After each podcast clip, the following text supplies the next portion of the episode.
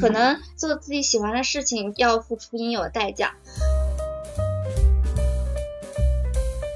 我经常讲的一句话就是，我觉得你不要假装你没有自由，你只是不敢。如果说我的勇气是什么的话，我觉得我只是做了一个研究生该做的最寻常的事情，那就是研究。那这个研究对于我的年轻的时光来说，它可能就是解决我自己最基本的问题。整个这个过程中，我感觉最强烈的就是一种突破自身局限的那种勇气。我会发现，其实我们所认为的那个世界是非常狭小的。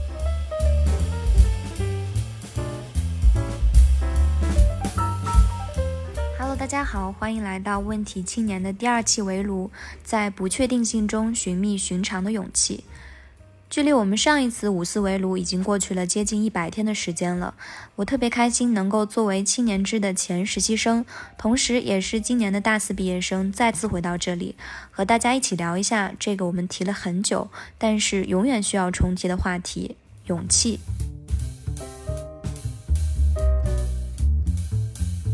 本期播客由问题青年和妮维雅品牌联合策划。疫情之下，难以掌控的变数接踵而至，青年身体和精神上面临的挑战也层出不穷。一直以来，妮维雅关注新生代的发展，从情感上致敬青年，从肌肤上给予支持。目前，肌肤敏感问题成了青年群体的普遍护肤困扰，换季变化、过度护理、外界刺激和熬夜压力都是肌肤问题恶化的诱因。作为百年专业护肤品牌，妮维雅专研氨基酸洁面是经 Eurofins 皮肤科学测试和中国敏感肌人群认证的实力派洁面新产品，高浓高纯氨基酸配方，深层净澈不伤屏障，七天击退油敏问题。站在起点的青年，怎能被敏感和挑战阻挡追逐新生活的步伐？妮维雅致力为青年肌肤保驾护航，致敬新生，敏感无惧，更鼓励青年敢闯、敢造、敢秀，在不寻常的时代里保持无惧，开启自我的新生。其实我在刚开始接触选题的时候，想提的第一个问题就是：为什么我们要在当下重提勇气？之前青年制作过很多青年偏航的题，大部分都是我的朋友晨晨做的，大家应该也很熟悉他的笔名“酒喝了一点点”。他入职以来做的第一个选题就是关于 B 站的幺八五同学。幺八五同学在三次报考北电导演系失利之后，独自一人去了西藏。他说：“我觉得自己一直被生活玩弄于股掌之间，我想能够让自己的生活产生一些变化。”偏航也记录了其他各种越轨的年轻人的故事。有毕业后从城市到苍山脚下开静物粮油店的大熊和三儿，也有在家乡西安实践性别平等的尹岩，还有住在咖啡车上进行公路旅行的欧兰。坦白说，青年偏航一直都是青年志最吸引我的一个栏目，也是我认为离我最遥远的一角。出走、流浪、自由，听上去真的非常美好。但我相信这三年里，这些词离我们所有人一定比往常更加遥远。我在想，为什么我们要在当下重提勇气？而这样的勇气和我们不断在探讨的勇气又有什么不同呢？近年来，考公考研再创新高，流量明星也开始纷纷涌入体制内。在各种媒体软件上，我们看到的局里局气、厅里厅气，也很难不反映出一种潜在的价值取向。我们好像习惯把各种成功的事情称为上岸，考研上岸，考公上岸，找工作上岸。我之前和朋友开玩笑说，好像所有中国人都泡在滚烫的热水里面，焦急的想要爬上岸边。而这种时候，勇气就不只是逃离赛道，能够坚定留下来，也让我觉得很勇敢。所以，我想当下这种勇气，它不一定是在寻常之中偏航和越轨的勇气，而是在当前局势的不确定性下。在被生活左右之后，我们如何去重新找回生活掌控感的勇气？这样一种勇气可以是松手，同样也可以是握紧。所以今天的勇气，我想先从自己的故事开始说起。从今年年初进入青年制开始，我自己的人生轨迹好像也有所不同了。五四青年围炉是我的最后一项工作。在那之后，我开始完善自己的毕业论文，在线上完成了非常匆忙而抱有诸多遗憾的毕业典礼。我现在是在一个非常非常特殊的环境里和大家进行这次围炉聊天的。目前我待在自己家乡方舱一个几平方米的单人间，房间里只有一些非常非常简单的生活必需品。其实也很巧合，因为在两个月前，我也是同样待在这个地方，并决定了我接下来这两个月要怎么度过。六月份，我从北京回到家乡，接受了两周的集中隔离，消除了行程码上的星号。在隔离期间，我为自己计划了一场逃离。结束隔离后，我只花了一天时间回家收拾行李，就踏上了一个人的旅行。算起来，六月十六号我离开家，到节目录制的当天，正好是两个月。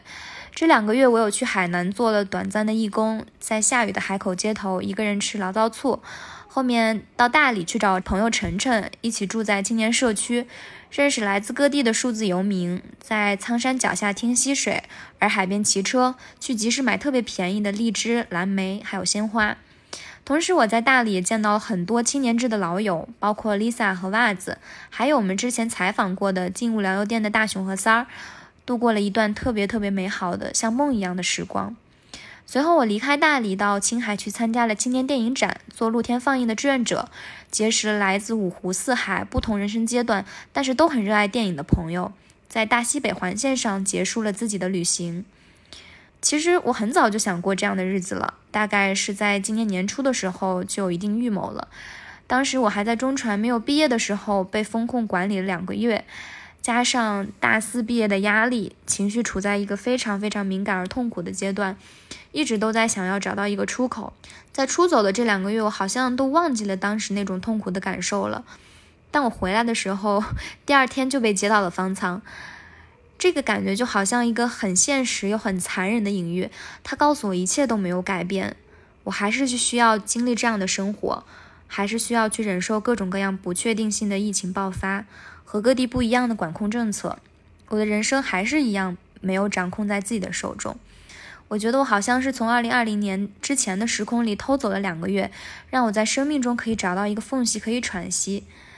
我也特别感谢在这两个月之内遇到的各种各样的朋友，我现在积蓄的勇气很大程度上也来自于他们。我们这次的讨论不限于说出走，或者说一定要偏离自己正常的生活方向。更欢迎的是像推送中写的那样，比如在疫情中陪妈妈去看病，为邻里送物资，为了女性主义，为了同温层去勇敢发声，甚至说救助一只流浪的猫狗。在我看来，这些行为都是在无法确定自己的生活的前提下，为自己找到重心的一种非常勇敢的选择。所以接下来，我想把麦开放给想要分享的朋友们，听听他们的关于勇气的故事。那我看到一个朋友上麦了。是小花，嗯，你是想开麦分享一下吗？嗯，对的，欢迎。我觉得我想分享勇气。我看他这篇推文推在公众号上面，我觉得我不太算有勇气的人，但是在某一些地方、一些瞬间吧，我又觉得自己肯迈出那一步。这段时间，我想分享的是很小很小的事情，就是做家教的这样一个事情。因为是一段很有勇气的事情呢，因为本身我自己一个高考的一个失利嘛，现在就是面临着那种从社牛变成了社恐的那种现状，我不太敢去见人，不太敢就是踏出自己的一个舒适圈，把自己封闭在这样一个让我觉得躺平的一个阶段，我当时。做出这个事情，我觉得对我自己是一个蛮大的挑战的。首先，自己学历出身不好，已经是让我觉得很自卑的一个事情了。像做家教这样的事情，因为我最近也是看到很多很多，就会有让我学历焦虑这种事情。我当时也在社交平台上发过家教的，就是需要招的是九八五二幺幺这样的学校，就让我。由衷的一种自卑的感觉从那种心里迸发而出，自己那种心情跌落谷底的那种感觉。嗯，但是最后我觉得我应该踏出这个现状，所以我还是去尝试了。我第一次感觉到自己这么能说，第一次感觉到自己努力把自己推销出去那种感觉，同时最后也得到了家长的这种他愿意把孩子交给我，我去辅导他，我就感觉那是一种成就。毕竟从内心的那种胆怯，我觉得就是那种那一瞬间是真的释放出来了，不是说身处那种绝境之中，让我觉得这可能就是我现在这种境地中，在这种不确定性中，我找到那一份勇气，可能说很简单吧，也不是什么特别大的事情。嗯，但但描述我觉得对很珍贵，很感动。那这样的事情，就是家长和孩子的反馈有给你带来心动吗？就是你自己有什么新的变化，你感觉到了吗？我感觉其实自己是有价值的，在那一瞬间，因为我自己之前在这种现在内卷嘛，然后又自己又学历很焦虑，就一直在这种焦虑中反复横跳，觉得自己没有价值。我接下来，因为我这段时间一直在想，我到底应该做自己热爱的事情呢，还是我跟着大家一起走，大家做什么我就跟着做什么，这样子的话，可能自己的。路可能很顺畅吧，但是我想了想，权衡了很久很久，自己周旋了很久吧，最后还是觉得应该做自己喜欢的事情。可能做自己喜欢的事情要付出应有的代价，就比如说别人的眼光，比如说很多人不理解你，很多人他会觉得你做这件事情，在你不做这件事情之前。你明明可以有更大的收益，但是你做了你喜欢做的事情之后，你可能你的收益就不会那么多，大打折扣那种感觉，就是你走上了一条别人对你不寄希望的道路。嗯，我很喜欢你的故事，然后他也让我想起姜思达之前说的一句话，说我对挑战固然有恐惧，但是也比不上对安分的恐惧。那我觉得也想把这句话送给你，好，谢谢。啊，那下一个就请我的朋友晨晨上麦吧。对他就是我刚刚介绍的，和我一起在大理生活了一个月的好朋友，同时也是青年志的前实习生，笔名是酒喝了一点点。相信很多青年志朋友都是因为他的文章开始了解并喜欢青年志的。好，就欢迎晨晨来跟我们分享一下他的勇气吧。Hello，晨晨。Hello，大家好。你可以和大家分享一下你现在在哪里吗？啊，我现在在上海，之前结束旅行回上海，然后这边可能最近在准备考雅思，然后可能想再找一些有的没的的事情做一下吧。对，然后目前的状态就是在 gap 中，然后尝试着学习着做一个无业游民。当时其实呜呜跟我讲这个题的时候，其实我就说我不觉得我是一个非常特别有勇气的人，就是我觉得真的有勇气的人是可能因为我见过太多人，他们都身上勇气格外的昭彰。就比如说像姜思达，他就需要在一个非常主流的地方，然后他要非常大胆的宣示自己的，比如说他的性别认同，比如说他的审美表达，或者是有一些人我知道他们在做，包括像性少数或者是蓝领女工。或者是各种社会公正的那种事情，就我总感觉好像要有非常大的嗯压力或者是阻力的情况下，他再去做这件事情，才是一个非常勇敢的事情。但是我回头就想，我自己可能做过的勇敢的事情，就是我只能想到，就是我之前在偏航这个栏目里写过，在大三的时候，在学校里面办了一个活动，跟女大学生去科普阴道或者是阴蒂女性相关以及性别相关。那个活动是让我觉得我自己做了一件非常勇敢的事情。那是。是因为我真的那一个月里，我的心每天都在砰砰跳啊！我真的就是很害怕、很恐惧，你能感觉到那种阻力在这里。所以我觉得我在做这件事情的时候，尤其它是一个特别匿名、特别低价，就如果被发现，可能要付出一些代价的一个活动。但我还是会当时会觉得做这个事情非常值得，很想要做。我觉得那件事情是我做过比较勇敢的事情，在我个人生活上面，就包括像。呜，或者是仙人经常讲说，觉得我特别勇敢，但其实我没有把它定义成勇敢，是因为我觉得在我自己的心里，就是它更像是我顺应我的本心不得不做的事情。比如说我从上海疫情，然后出上海出隔离，然后我就是在那个时间里，我心里面最强烈的欲望想要离开。所有的城市，就是想要离开所有我认识的人，然后想要找一个地方待着，就想要去旅行，就那是我心中非常非常强烈的愿想法，而且我甚至是觉得我不做这件事情，我没有办法做任何其他的事情了。然后我就是去做这件事情。他可能在外人看来就是你应届毕业，然后你没有找工作，你就像被抛掷到了一个不知道干什么。其实我当时对我的未来一无所知，我就去做了旅行这件事情。我也没有对旅行有任何期待，我只是说我愿意我人生这两个月拿来浪费，我就是这么愿意。然后我好像也只能做这件事情，然后我就去做了这件事情。但是我觉得我。想了一想，就是我唯一觉得自己比较勇敢的地方，就在于我从来都不逃避自己内心最强烈的渴望、最强烈的感召。就是我知道有一些人，我以前以为每个人都是这么想的，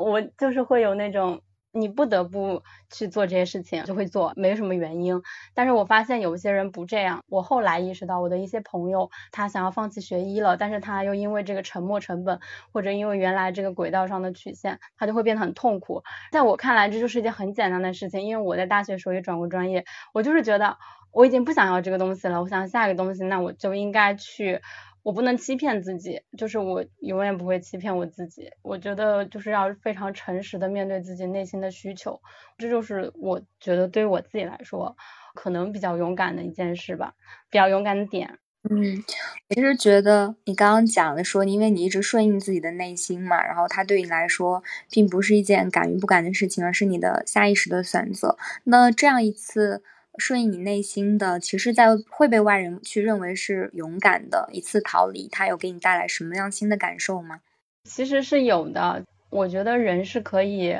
非常简单的面对时间和面对生命的，虽然讲这句话听起来就是非常的那什么，但是我当时就是这么觉得，就是人是可以非常简单的去面对这个东西的。包括前面那个姑娘讲说，她想要去，有点像向自己证明自己其实是可以做好，就克服自己自己的自卑，然后去做家教，这是一件很小的事情。对我来说，很多事情不见得有那么难，是因为我觉得。就是我们俩之前夜聊，经常聊到说，就是那个代价的问题，就是只要你愿意付出这个代价，那么你其实是拥有自由的。我经常讲的一句话就是，我觉得你不要假装你没有自由，你只是不敢。对我觉得对我来说，我在做这件事情的时候，我也会发现，当你真的踏足其中的时候，你会发现一切都会云开雾散，它就没有你想象中有那么难。就相当于我其实是买一张票，然后。带了一个很少的行李，我就直接走了。然后这个旅行它会指引着你去到下一个地方，就包括我可能之前在呃西安或重庆的时候，我想过去新疆，但是我当时嗯因为一些现实原因，然后我就没有去新疆，我就去到大理。但是我最后还是看到了雪山，最后我还是去到了戈壁，去到了沙漠，还是去到了新疆，以另外一种方式。就是我觉得旅行它会带你一直往上，一直。呃，往前走，就像，哎，我真的好爱讲，我跟我朋友还经常讲说，我觉得生命会找到自己的出路，相当于旅行和这件事，它只是让我更加的确信了某一些信念吧。嗯，然后我在去新疆的飞机上，其实也想起，真的很久远，而且有一点中二。我高中的时候读的有一句话，它真的给我的感受挺深的。他就是说，他说真正酷爱自由的人，不会去追寻已有自由，而是在没有自由的地方，也会创造自由，夺回自由。我真的觉得这句话一直以来保有着我，给我心中的一些勇气，然后增加了一些小小的火把。然后让我觉得我可以做到这些事情，我也可以，我不会告诉我自己说我没有机会做这件事情，我觉得我可以做这些事情，嗯，就是我觉得我有这个自由，嗯，当我开始念大学或者念到大学中间的时候，当你开始以你自己的。目的或者是想要做的事情，然后你把它做成了，就是一件一件事情，然后你慢慢积累起那个自信，然后慢慢积累起那些你对于生活的掌控感，你对于生活的判断，然后我觉得我拥有这个自由。我觉得大家高估了旅行，或者是高估了很多小小的反叛或者什么呀，嗯，我觉得它没有那么那么大的能量。但是它是你一直以来反叛能量的一个延续，就是你一次一次的做出了生活里小小的反叛，然后它使得你成为今天的这个你自己。就比如说我今天的这个我可以，嗯，没有收入，没有工作，然后坐在这里学雅思，然后也其实并不知道自己明年有没有钱出去，也不知道自己明年究竟要去打工度假，还是要去，嗯，还是要去念书或者留学，能不能申请上这个项目？但是我好像对于人生没有那么。大的恐惧了，嗯，我好像觉得怎么样都还可以。我还在旅行当中深深的体悟到的一件事情，就是我觉得，我身边的很多绝大多数应届生其实已经找到工作了，在上海有个比较稳定的工作。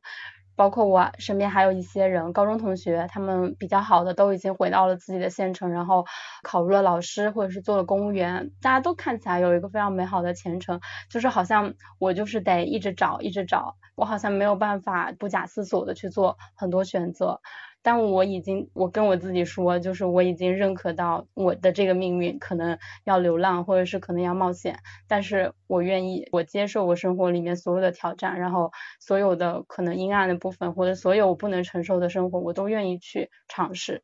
所以我就觉得在这个之上，我好像就没有那么的胆怯，嗯，就在很多事情上面。嗯，啊，我真的很喜欢和晨晨聊天，我也很认同，不要高估一次旅行或者一次出逃对于你的意义。嗯，之前其实和大家提问说这件感的事情有给你带来什么心声吗？它不一定是要非常大的改变，就像呃偏航里的人一样，去实现一个比如说人生位置的跳跃。然后实现自己生活的完全的一百八十度大转弯，其实不需要这样。就包括我这次旅行，我说过我的起点和终点都是在方舱，真的非常黑色幽默。就好像在有一点，我自己会觉得，如果悲观的那一面，会觉得好像是我永远跳不出这个圈子，我永远跳不出这几年这些外界的力量对我的掌控，我还是回到了起点，在我无数挣扎，就像。晨晨他之前写说，他用自己积蓄和打过的工为自己买下了这个逃跑的夏天。那我觉得这个逃跑它本身就是意义，就是勇敢。接下来的话，我想请朋友司仪，她是今年的呃研一新生，是中国传媒大学学性别传播的一个女孩子。然后我想邀请她来讲一下她的勇气的故事。Hello，司仪。Hello，大家好，我是司仪。我其实今天带来的故事非常简单，我是以一个学生的身份来跟大家分享一个学生做最基础的研究的故事。但是卖一个小关子吧，今天要讲述的其实是我如何从一个正统的班级卷王变成一个班里唯一学。非常冷门专业，并且之后可能也是会拿不到任何资源这样一个 堕落学生的故事。其实我入学以来一直都是一个非常标准的好学生。我从小到大的话，也是像之前很多文章抨击的小镇做题家。我的绩点，包括分数都是非常中规中矩，而且我是会非常注意我的成绩，甚至会为此可能放弃一些玩乐的时间。所以在大三的时候，我就非常规矩的拿到了保研夏令营的资格。非常戏剧性的是，当我觉得我快要登上人生的安稳巅峰的时候，我在进保研班的第一天，然后我就被我的师哥说：“你可能是同龄人里面最没有希望的人。”因为有两点吧，大家如果参加过像保研，包括考研复试的朋友知道，我们的标准其实是看简历。就看两项，一个是你的学术研究，一个是你的实践经验。但是有趣的是，这个研究跟经验它是有一个潜规则的，包括你的研究特指你像发论文呀，然后参加什么国家级的竞赛，然后你的实习经历呢，就是像大厂、官媒机构。然后我就非常荣幸的，所有的标准都没有占，因为其实我在大二大三的时候。是因为一些机缘巧合去做了公益组织的媒体，然后我的公益组织呢是负责女性跟性少数群体的。后来呢，也因为这样，也去延伸的做了一些像性别友善的心理咨询，还有一些环保的项目。但是，当我的这些简历我都花了很多天写在上面的时候，我却被提醒说，我的简历其实是非常危险的，因为现在很多高校的老师。很多大牛他们不会做这方面的研究，所以就是在同龄人疯狂收割 offer 的时候，我可能还得所谓的先注意安全。所以大概就那个时候，我整个人的世界就像被颠倒了一样，我一下子就感觉到我跟同龄人，我跟我身边的这些人是那么的不一样。所以我当时处于一个状态，就是我感觉到我心里面的研究的意义。跟我接受到的教育告诉我的研究的意义有非常非常大的割裂，然后也是那个时候，我也发现，其实研究生跟你做研究是两码事。可能我们进入考试体系之前，你会遇到一些很棒的老师跟同学，他们会告诉你，研究是让一个事实浮出水面，是让一些人的生活真相浮出水面。但是我所接受到的研究生培养的计划，他告诉我，他可能是甚至要抹杀我作为人本身的一些经验。所以当时大概就是在我们的夏令营都要已经要接近尾声的时候，我就感觉我每天可能都是在看书，机械的在吃那些理论，吃什么区块链呀。然后什么数字革新啊？当然，我得承认，就是当然科技发展是很有用的啊。我本人还是 非常怂的，所以当时其实我应该做的就是，按理来说应该就是去接着参加更好的学校的考试，去改我的简历。但是说实话，当时我过不了我心里那一关，因为我觉得我心中，包括我从小作为女性的很多困惑，然后很多委屈，我都没有得到化解。而且有一个非常现实的原因，就是我为什么没有勇气？那我就直接不读研究生，是因为一方面我家的经济条件其实很不好，我没有办法出国。那另一方面呢，就是我其实心中还是有点放不下学习这件事情，我觉得还是想有一个比较安稳的环境，所以当时只能 曲线救国。所以就在国内看，那有没有可能我能够从我主流的这个新闻传播专业，非常卷的这个专业，转到一个比较安全、可能也比较稳定的一个专业。非常非常 drama 的是，就我在我们学校的校园网发现了一个叫做性别传播的专业，media and gender，就完全不知道有这个专业。当时问了很多同学，发现大家都不知道，它就是一个非常冷门的，在我们学校被边缘化的一个地方。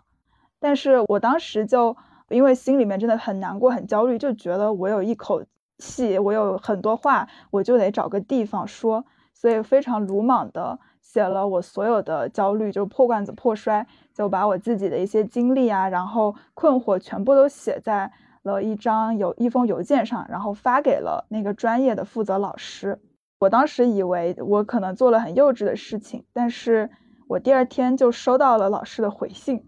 他竟然告诉我说邀请我在第二天中午去他的办公室，然后他说他能帮我解答他的问题。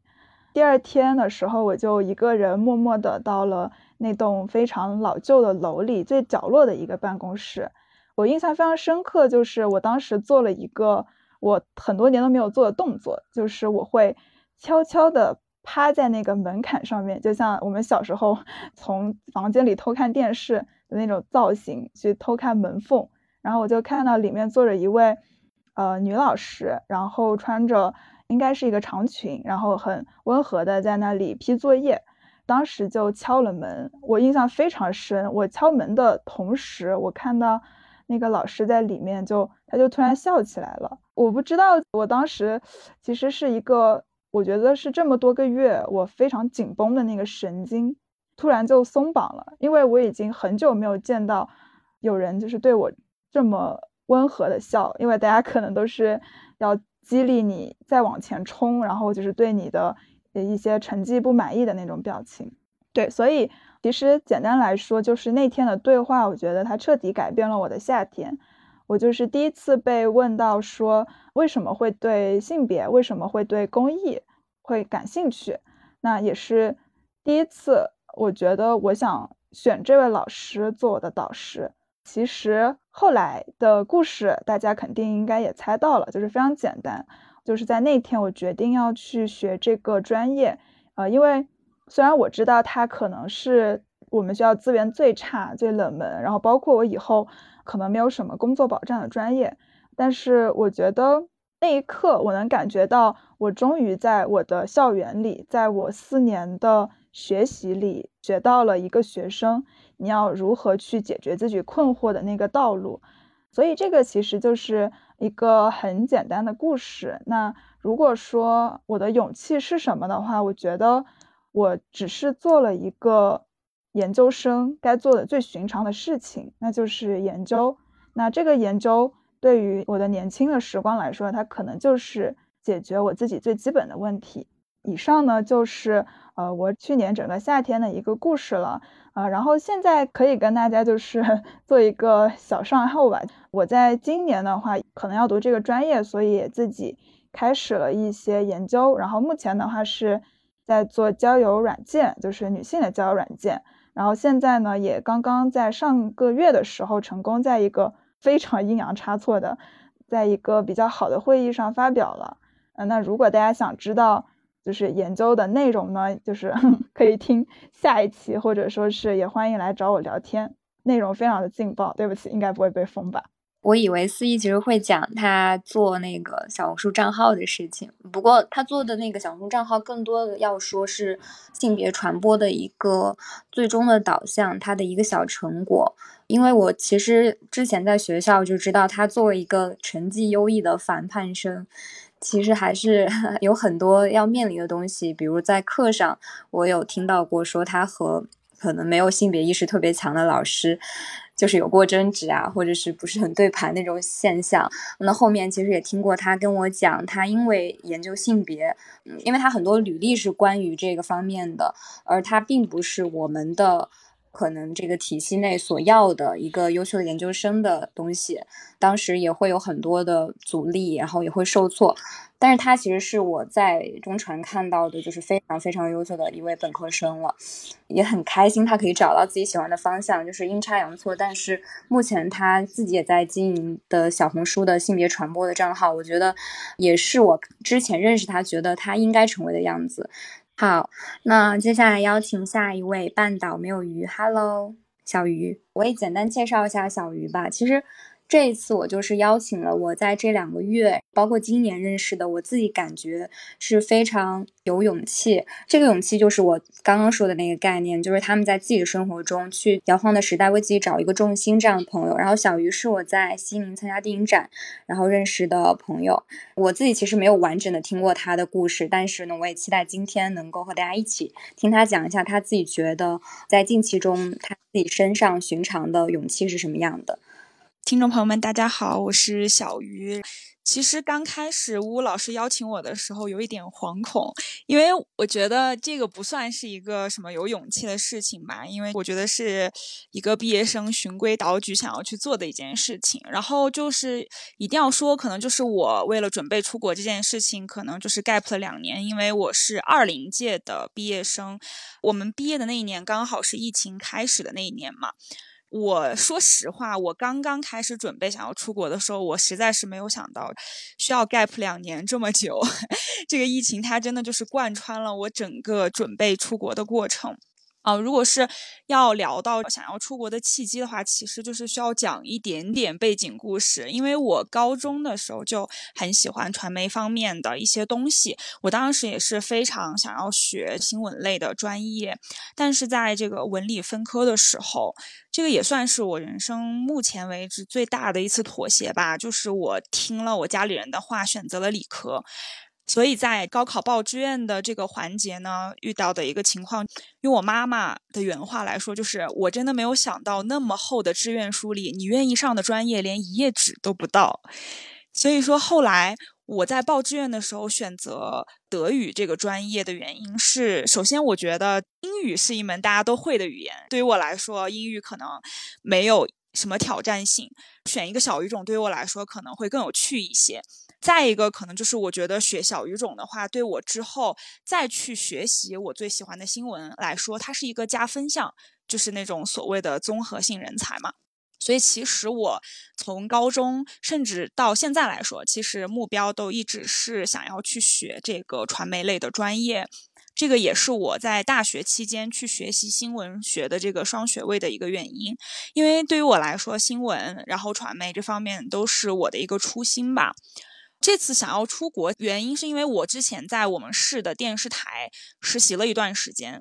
我觉得可能这个真正的新闻，它和我个人的这种理想的状态还是有很大的差别的。再加上我觉得，如果我直接去放弃我学习了四年的一门小语种，是非常可惜的一件事情。所以我还是决定就继续去学习德语，但是也尽量去往传媒领域发展，就不是纯新闻的这个领域去发展。所以说我这次申请在德国读的专业也是文化传媒方向的研究生，然后也是比较幸运了，下半年准备终于可以走了。就是尽管现在疫情啊什么的都还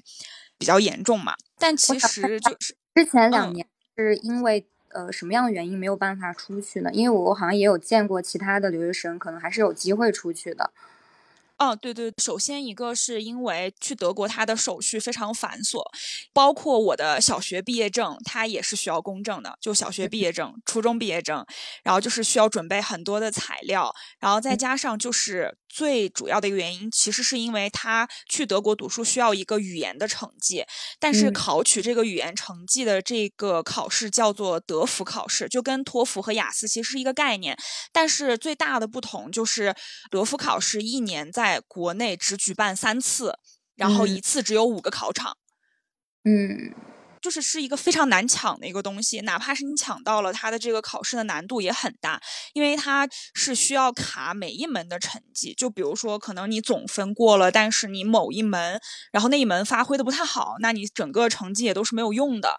就这个语言考试，它一个是很难，一个就是它经常因为疫情取消。包括去年，它一年只有三场考试，然后因为疫情取消了两场。其实对于准备去德国留学的人来说，他的这个留学的进程就是被停滞了，然后你就只能在国内去等考试。其实如果没有疫情的话，你是可以去申请去德国去读语言，然后不需要这个成绩，你可能先去那边把语言读过了再入学。但就是因为疫情的原因，这个使馆它卡签证卡的非常严，如果你的语言不过，它就没有办法让你出去，所以这就是一个死循环，就是你没有办法走出来，你只能去等这个考试。所以说，其实说到这儿，我真的很想给所有这两年去德国留学的小伙伴们说一声辛苦了，真的太难了，真的非常非常的难。嗯，那这两年之内，你就是有做什么样努力给自己打气吗？因为我觉得在我们现在的社会，可能逆社会时钟还是一件非常难的事情。那你的勇气从哪里来，或者是你的动力从哪里来呢？我觉得首先一方面是来源于我自身吧。就高中其实才真正的是我需要勇气的时候，因为我高中就是因为刚才说到的那个文理分科的问题，我后来去学理科之后，导致我的这个学习成绩，因为我提不起兴趣。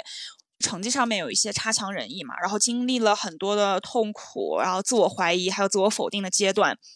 高三其实有一种触底反弹的感觉吧，就我觉得我不能这样下去，然后才慢慢有了这种。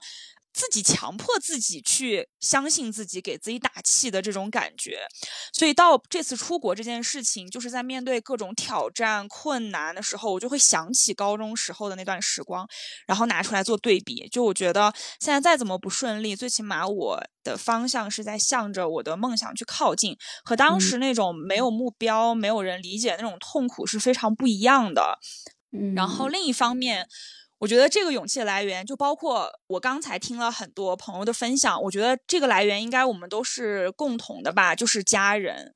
其实我高中的时候，其实和他们经常有矛盾，因为我觉得他们不理解我。我当时就觉得他们逼我学理科，拿我的成绩出来跟我说是，然后逼我大学报金融专业。我觉得都是为了他们所谓的为我好，是为了他们的面子。他们会觉得我以后如果没有出息，他们会很丢脸。但是，就是随着这个慢慢长大嘛，然后在随着这个时间的变化的同时，我觉得他们也在改变。在这两年期间，我因为这个申请学校，包括语言考试被取消啊，或者成绩因为某一科被卡住的这个问题，会经常烦躁。然后我爸他就会经常跟我说：“他说你什么都不用想，他说你就只需要考虑你以后想要做什么，想要成为什么样的人就行了，剩下的都还有我和你妈妈。”当时那瞬间，我就突然就觉得很。很难受，又很感动，又很难受，因为其实出国它是需要花费很多精力和财力的。德国留学它是不收学费的嘛，就这一点还是比较好，在我们家的这个承受能力的范围之内。主要是这个时间的成本，就是我在家待的这两年期间，我爸妈都没有说过说啊，你不要出国了，你去工作吧，你都多大了，你看看别人家的孩子，这种话他们从来都没有说过。我心情不好时候，他们就还会安慰我，就说啊，没关系啊，好事多磨呀之类的这种东西。他们的爱就是可以化作我在外面披荆斩棘的勇气。嗯，因为我也听到说你最近有好消息嘛，就很快就可以出国了，很恭喜你。然后那这件事情它经过两年，然后终于成功了。那你现在感受是什么？然后你接下来的计划或者想要尝试做的事情是什么呀？未来还很远嘛，我肯定还是会不断的去尝试我喜欢的或者想做的新鲜事物，可能希望在研究生期间能够找到一些未来的方向吧。目前我其实还没有一个很确定的说要去做什么，但是其实我有想过在研究生期间多做一些。传媒文化类的一些活动，比如说参加柏林电影节，我希望可以做志愿者去参加一些这种国际类的活动什么的，或者未来有机会，我可能会选择读博，或者说进入一个德企去工作，反正我觉得随心而定吧。相信自己，坚持自己吧，这样子。然后我希望自己就是可以一直能保持这种敢想敢做，然后也不去逃避我的决定所带来的后果这样一种状态。嗯，好，谢谢小鱼，也能感受到你家人给你的支持，然后包括你自己有说从小有积蓄起来的那种自信，然后他们在你做喜欢事情的时候，全部的去。迸发出来，然后给你一定力量。对我觉得这是真的非常非常幸运，也不是每个人都可以遇到的事情。嗯，对。好，那我们就邀请下一个朋友吧。然后也想听一听今天来随机到现场的观众朋友们，他们会分享什么样的故事？花雕杠 WP 的朋友在吗？哦，我在，可以听到我声音吗？嗯，可以的。Hello，Hello，花雕，可以简单介绍一下你自己吗？好呀，好呀。大家好，我是花雕，然后我现在是在加拿大的多伦多和大家连麦。其实刚刚的每一个分享者身上，我好像都能看到自己的影子。然后我现在也是应届毕业生，然后我是今年六月份毕业，本科也是在加拿大读的，但是是一个很村很村的一个小城市。然后我学的专业是食品科学，目前也是在我的 gap year 中。今年下半年，我其实是想申请，就是明年去美国读人类学的研究生。我自己比较感兴趣的方向是人口流动和多元文化。对，这也是和我自己之前的经历有一些关系。我本来其实今天有看到青年志的推文的时候，我其实有想自己要分享什么，但是其实听了刚刚分享者的一些。想法和自己的经历的时候，我其实有蹦出更多的想法。我可能现在就会想随意发挥一下。我今天主要想讲的就是我最近面临的一个困境，就是我如何去度过我这一年的 gap year。但其实我在今年年初的时候有过一个设想，我可能是想打算回国，但是那时候还没有看到上海的疫情，包括从加拿大回国的机票的熔断，所以我当时就是把计划。做的非常的周详，可能自己要在国内去旅游，然后要做怎么样的实习。但是我后来发现这些东西，就是它是一个时代性的因素，让我没有办法去完全的贯彻我自己的计划。我这边也卖一个小关子，就是我最后的想法，可能我会在最后跟大家说，它其实跟我前面的计划就是差了千差万别。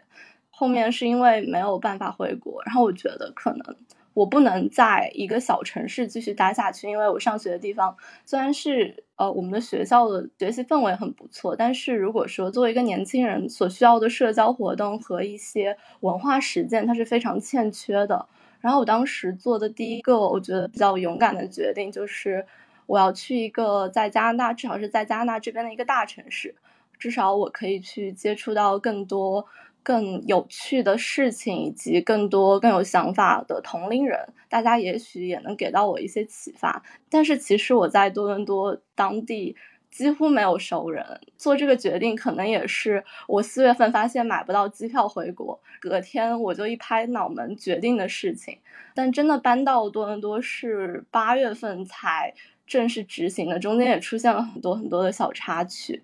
其实我是从四月份开始在加拿大这边想去找全职工作，因为也是觉得可能如果说有一份工作的话，至少我的生活它是有一个稳定的因素的。我其实也是想说，如果我能够找到一份跟我未来可能研究生专业相关的工作，那也许会更好。因为我其实本科专业学的也是理工科，就是食品科学，跨专业其实跨的也还挺大的。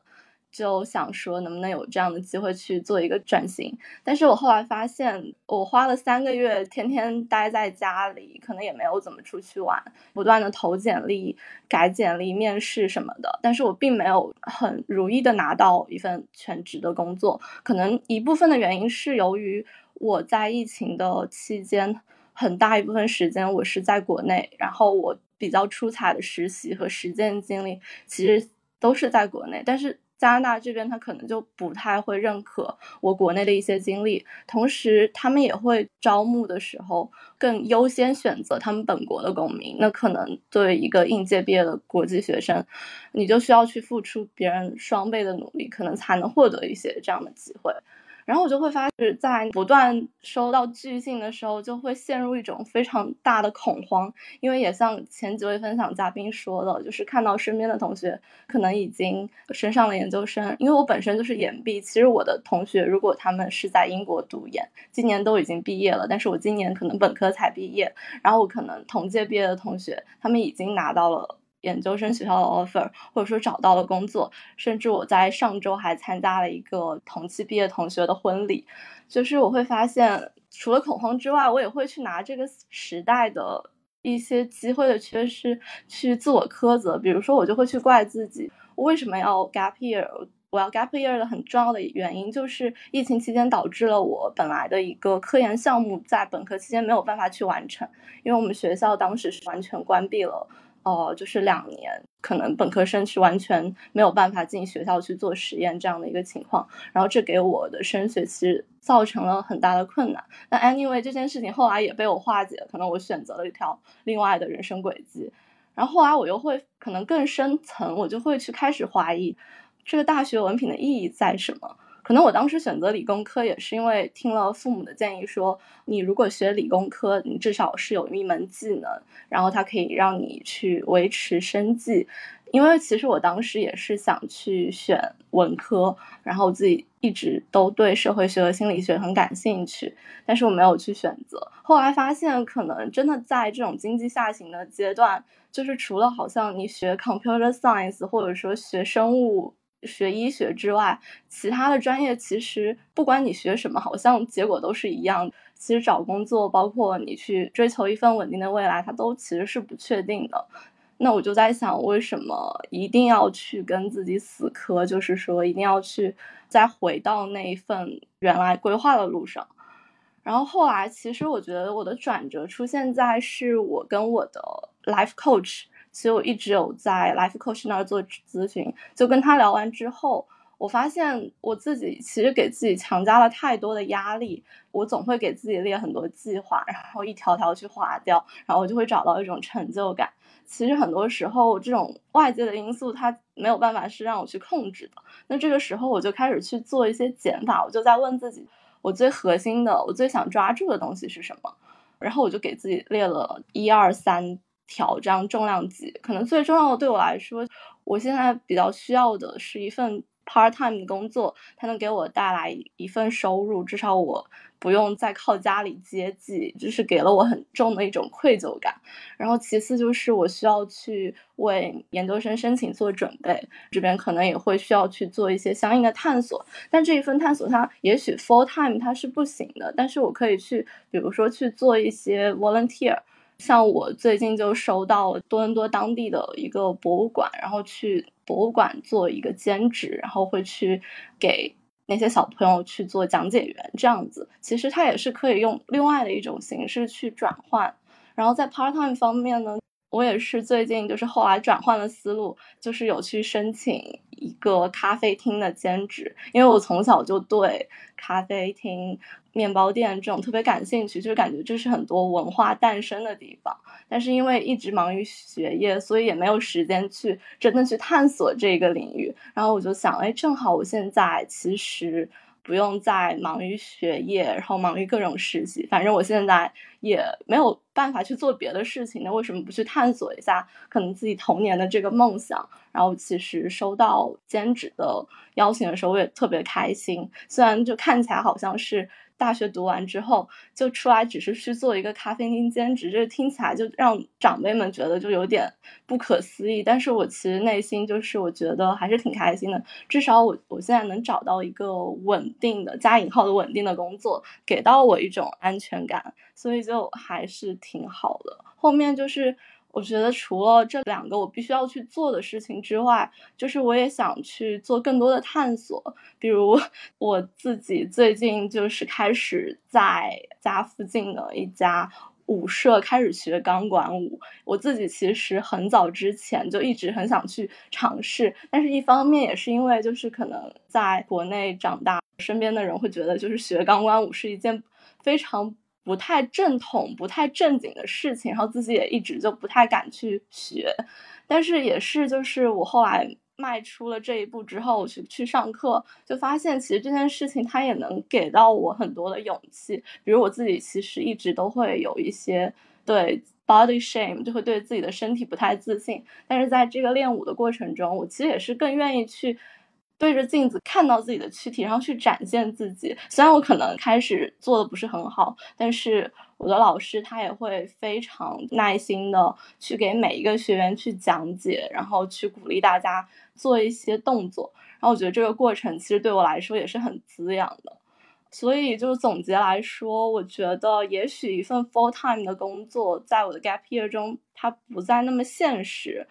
但是我我其实可以用多种多样的形式去丰富自己。可能我可以同时做好几份 part time，我也可以再去做一些兼职。但是当我去把我的所有的时间都卖给一个全职工作，也许这个工作它还要让我加班的时候，那么我其实也会失去很多，就是去了解自己、去探索社会的可能性。我刚刚忘说了一点，其实同时我自己在去年开始也有在经营一个社会企业，然后我们关注的是青少年的心理健康这一块。当时也是因为考虑到经济的原因，这个东西它没有办法让我去全职去做。所以，我现在也是会以 part time 的形式继续去运营这个项目。我也在这个项目中，其实有去认识不同的人，包括中学生，包括同龄人。然后，其实也是在做这个项目过程中，让我自己看到了更大的可能性，也让我最终决定就是下定决心要去转专业，就是做自己想做的事情。哦，我的分享就这么多了，谢谢。好，谢谢。我发现今天我们是有两三位朋友都讲了 gap，包括我今年我本人也是在 gap year。之前有写过一段话，说我在 gap year 的时候，感觉自己真正跳出了轨道，走上一片原野。对，包括刚刚花雕同学他讲说，感觉看到了更多的可能性，尝试了其他的 part time job，呃，有自己的经营的企业，然后也有去做自己一直想做，然后但是没有做的钢管舞。这个感觉其实是和我是非常相同的。我也有感觉，在大学期间，因为时间，然后因为课业，因为绩点而不能去尝试的一些事情，在这个间隔年都可以得到一个很好的去完成，然后给自己一个收尾的感觉。当然，也要考虑到说经济原因，所以我们可能需要去。兼顾去做一些工作，然后我和晨晨在旅行的时候，他也是一边工作一边在旅行，为自己买下这个夏天。我觉得我接触到的年轻人很多都呈现出了这样一种趋于保守的态势，但是感觉大家在为自己的未来去做一个呃负责的决定，同时也是不断去开拓。像 Gap Year 的这些陈述中，我就有感觉到一种为自己负起责任，但是同时。因为自己可以负责任，同时也就更加大胆的去尝试的这种态度，这个是我在听这些陈述过程中感觉特别特别好，就是也让我自己更加有勇气，觉得受到了鼓舞和支持的地方。嗯，谢谢花掉。好，接下来想要邀请 F 小 F，Hello 在吗？嗯，其实我比较紧张，因为。对我来说，在有很多人，然后并且在录制的情况下举手发言，就是一件很需要勇气的事。就是我尽量简短一点讲，然后我的故事的话，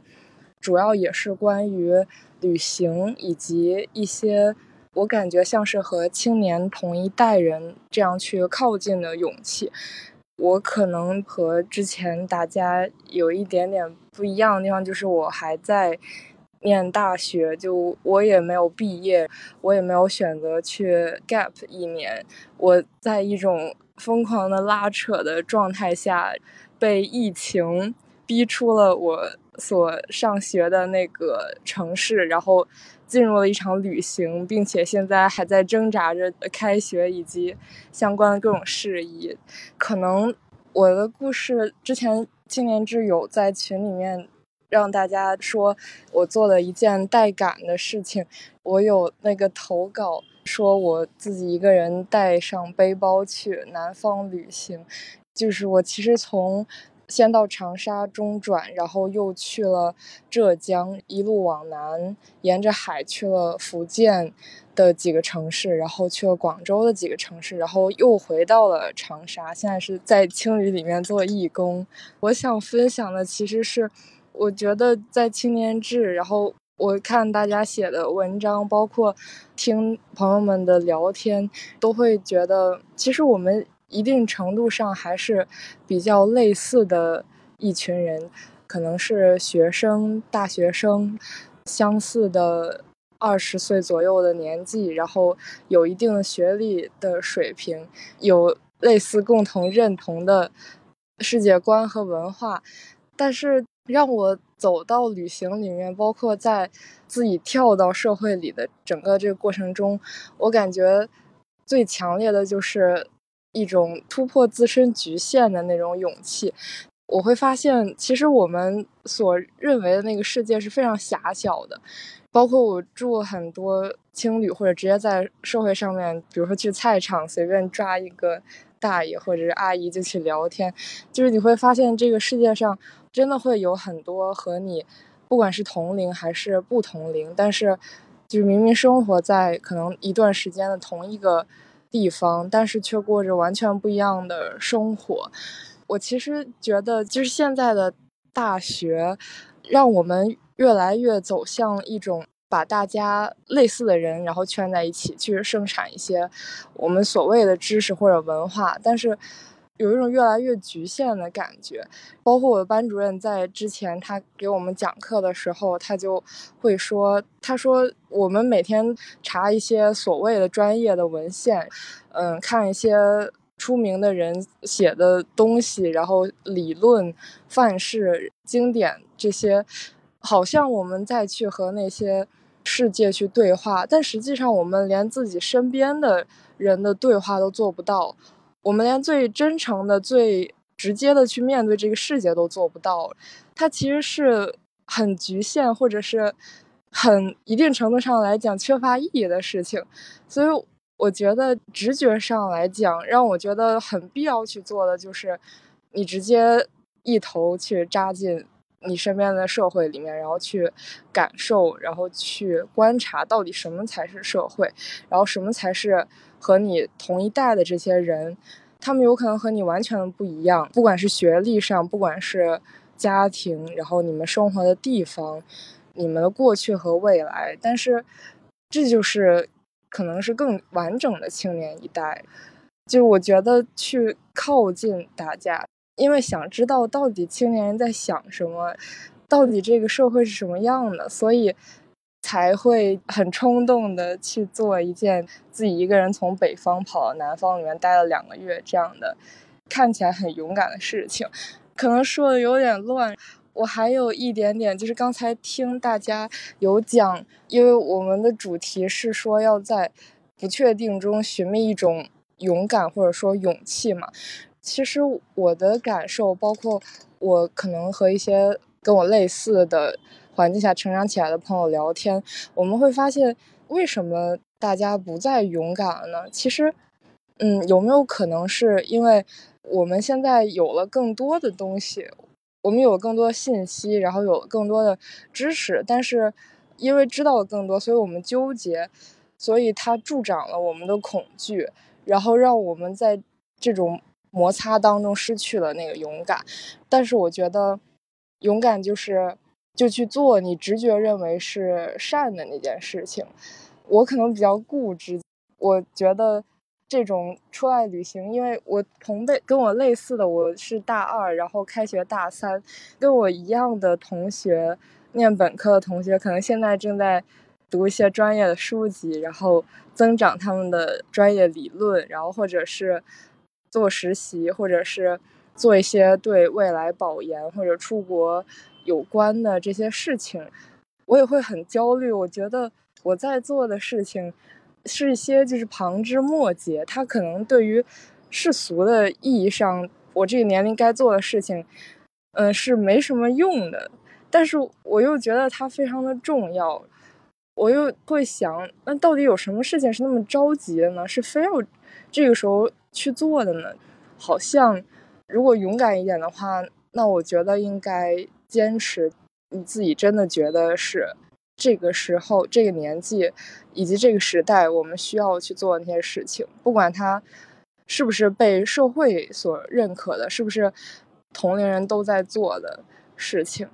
做义工也会让我，其实状态是这样的，就每天坐在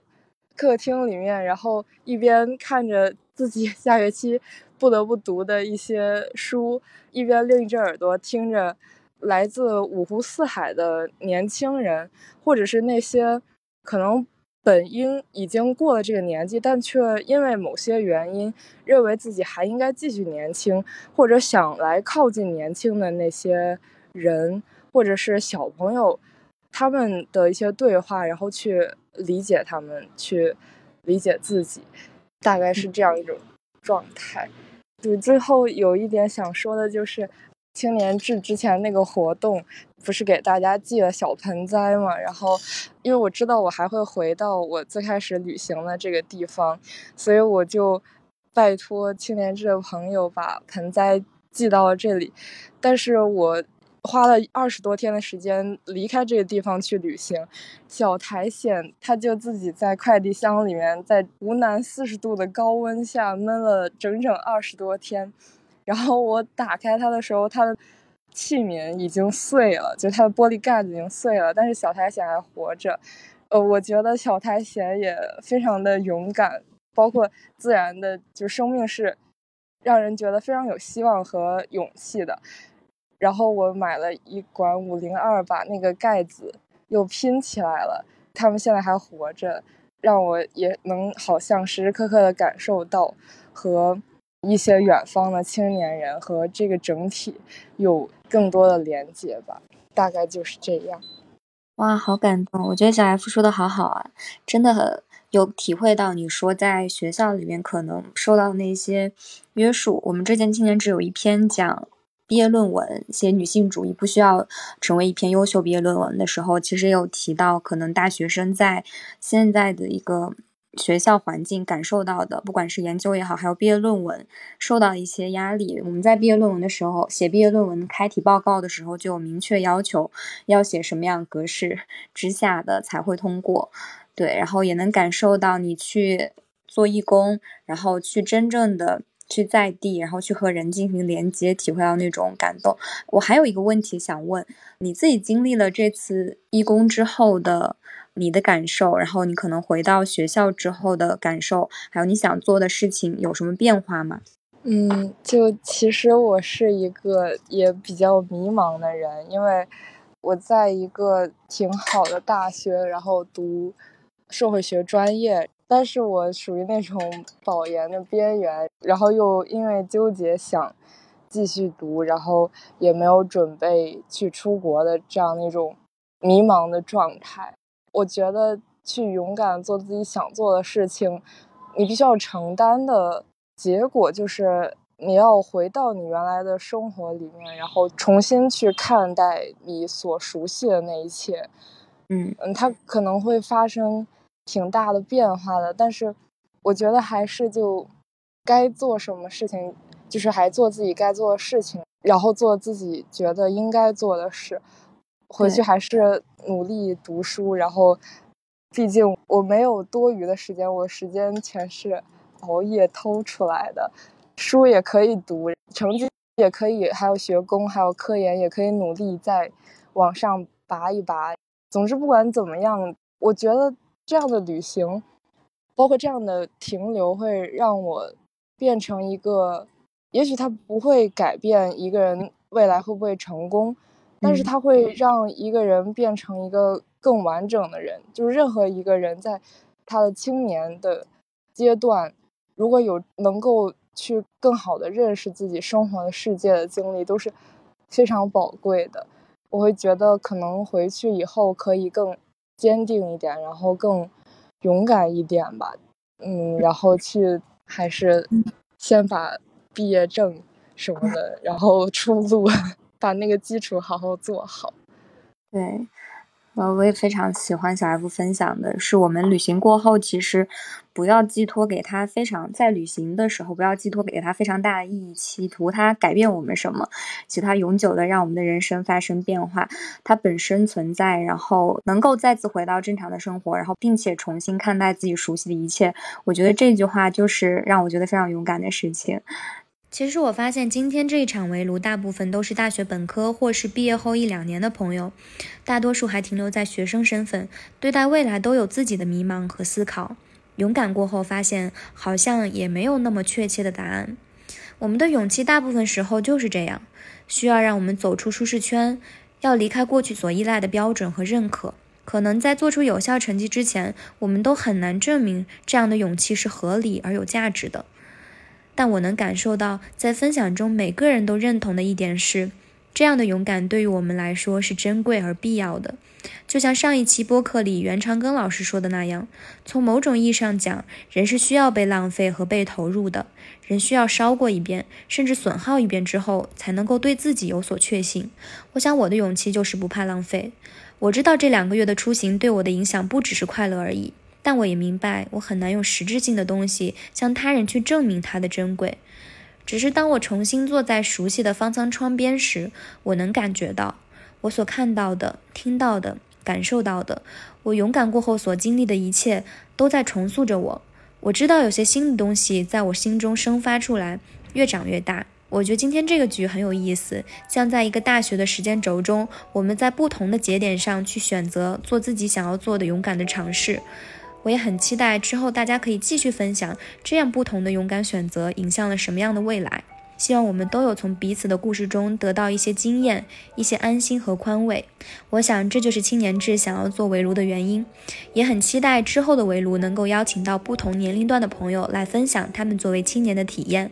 包括今天一直有在聆听的观众朋友们。如果之后想要分享的话，也欢迎关注下次围炉，让我们听到你的故事和你的声音。我们会将比较优秀的读者发言做成播客，整理成文字稿。再次放送给大家，谢谢大家收听本期播客，我们下期再见。感谢大家收听《问题青年》，是由青年志出品的播客。我们从青年的发问出发，探讨行动的可能性。你可以在小宇宙、苹果播客、喜马拉雅、网易云音乐等平台收听我们的节目。如果你喜欢我们的节目，可以在微信和微博搜索“青年志 Uthology”，关注我们的其他内容栏目或与我们联系。谢谢。